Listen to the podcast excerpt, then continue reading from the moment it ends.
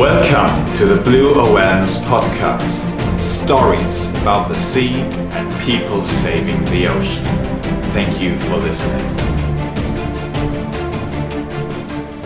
and kids from many schools they were here and they were asking me like hey i can't believe that somebody threw away things here why how you answer that i can see a canaries sustainable canaries uh, with a beautiful paradise to enjoy without doing bad things to the nature and and, and, and supporting how we call it now the blue economy. Marine pollution exists everywhere on this planet. While traveling around, I found that some places are more polluted than others. And the Canary Islands is one place that has quite a big problem with plastic and pollution of any kinds of litter. You can find that some people are not educated at all how to treat their litter and they have no awareness where to put it or how they harm the environment when they just dump their litter wherever they are. And you can find people literally dumping their stuff into the ocean. They just bring it to the beach and just get rid of it there. However, there are also people that do have an awareness of what is going on and that really care about their island and they are really frustrated about the way things are. And one of those persons is Jose Moreno. I met him on the Canary Islands, on Gran Canaria, and we talked about his feelings towards the pollution on the Canary Islands, but also about the opportunities he sees to solve that problem. We were talking on his favorite beach, Al Confital. That's why you might hear the sound of waves in the background and maybe some noises of other people or the wind. I hope you can accept that. I'm very sorry if it's inconvenient, but I think it's a great talk that's worth listening to. I was born here, so I've been always connected with the sea. I grew up here in a in a middle class family uh, 40 years ago, and uh, we grow up in the sea. We grow up with people uh, in the mountains, in the nature, and uh, there is no no possibility to to, to have a, a future life without salt in your ears, if you understand what I mean. So we were related every day almost with the sea. Sea is part of us. Sea is part of the of the food we get, of the of the uh, agriculture, of the way of life. Uh, since Las Palmas has a beach uh, in town city, in city center, so it was a daily thing. After being many years living abroad, it was for me very important to to reconnect with the sea.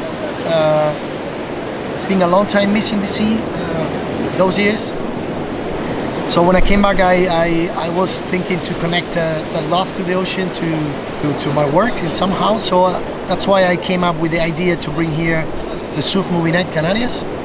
So we bring independent international films to, to Las Palmas and to well to the Canaries because we are also in Tenerife, and also with the main target, which is to the to spread the word to those who who just lost maybe the the overview or the horizon. To be uh, more aware of the mother nature the, the great place we do have here.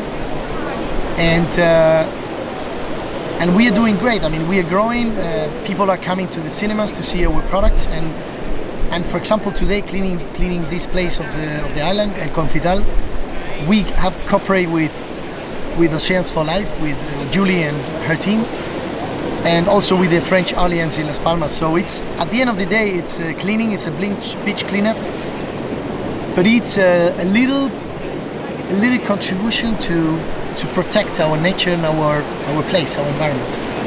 So uh, I think the most important is the education uh, of the future generations, and uh, yeah. So basically, uh, I'm really happy to to be here, to be back home, and and try to, co- to, to collaborate to, to, to get back the paradise that Canary Islands were in the beginning and still are. Was there any moment you can remember where you thought, like one specific moment where you really felt like shit, we are doing wrong with the oceans? Yeah, sure. And how did you feel there? Can you maybe tell that?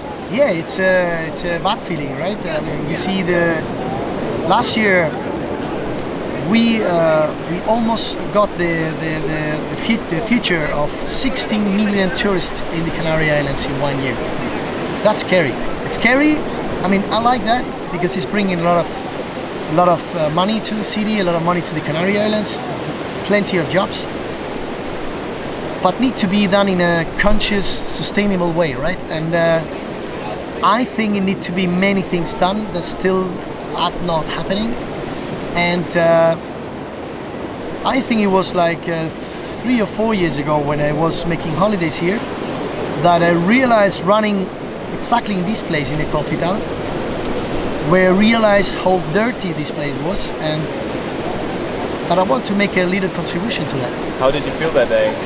Bad, really bad, really bad, really bad because I was uh, I was not alone. I, I had a company of a, of a friend from Germany, and he was really uh, surprised about that. And for me, for me it was bad because I was showing my island to somebody else. I was sharing an experience, and uh, I uh, I was really uh,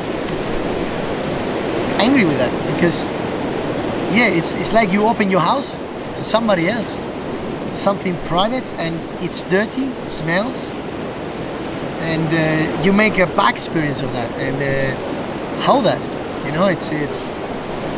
I mean, look at this; it's amazing, and uh, and to from that moment uh, uh, up until that moment, I, I I I realized really, really bad. I need to do something about it. Yeah. Yeah. So.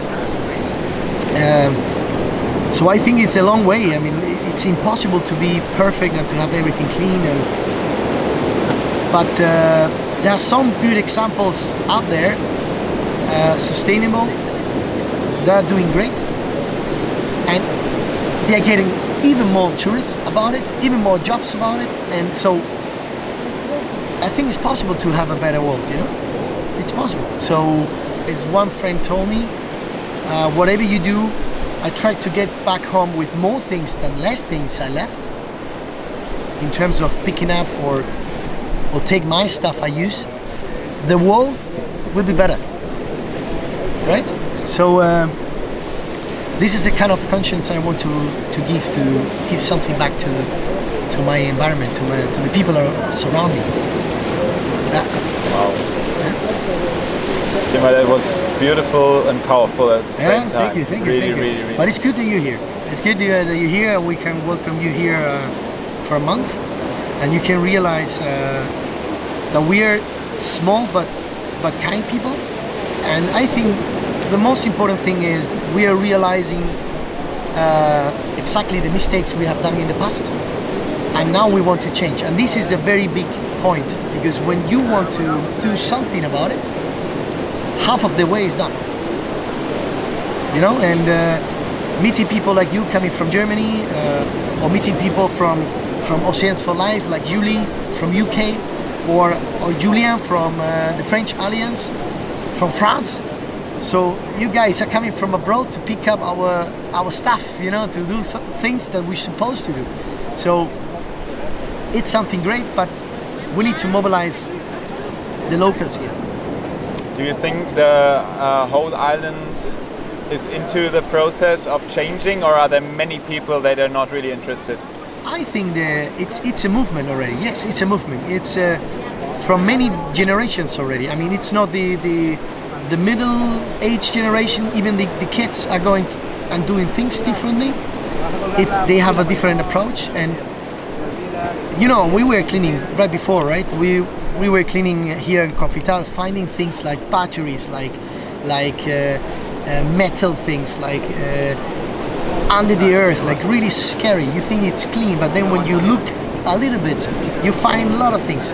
And kids from many schools, they were here, and they were asking me like, "Hey, I can't believe that somebody threw away things here.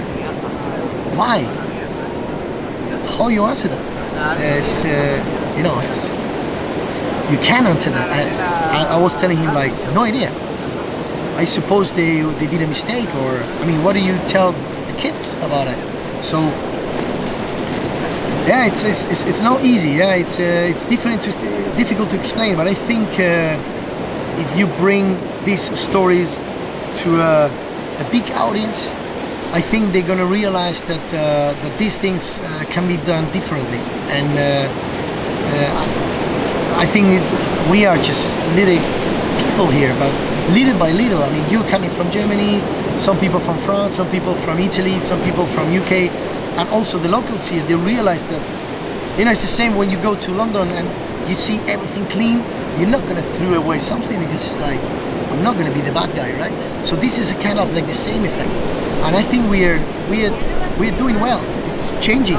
It's a process, but it's, it's, it's being a process, but a good process. And I want the best for the Canaries and for all over the world, but I can see a Canaries sustainable Canaries uh, with a beautiful paradise to enjoy without doing bad things to the nature and and, and, and supporting how we call it now the blue economy which is like everything coming from the from the sea.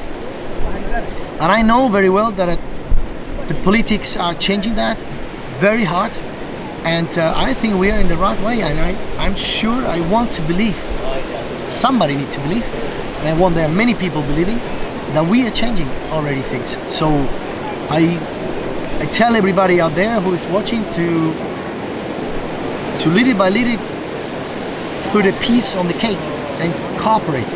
And I think it's makeable. So yeah. Great. That was absolutely beautiful. What was really fascinating for me is how emotionally connected Jose is towards the plastic pollution problem. Lots of people have ideas about this in their head and they know, okay, we do have this problem. But he really feels the problem, that he is really, you know, angry or frustrated when things go wrong or some kind of helpless when he, as he said, had to talk to children that are questioning why is it like that. He really feels the urge to do something. And I'm really convinced that this urge comes from his good emotional connection to that problem. For me, it was absolutely inspiring to talk to Jose Moreno. I hope you liked it too. Thanks for listening and hear you next time.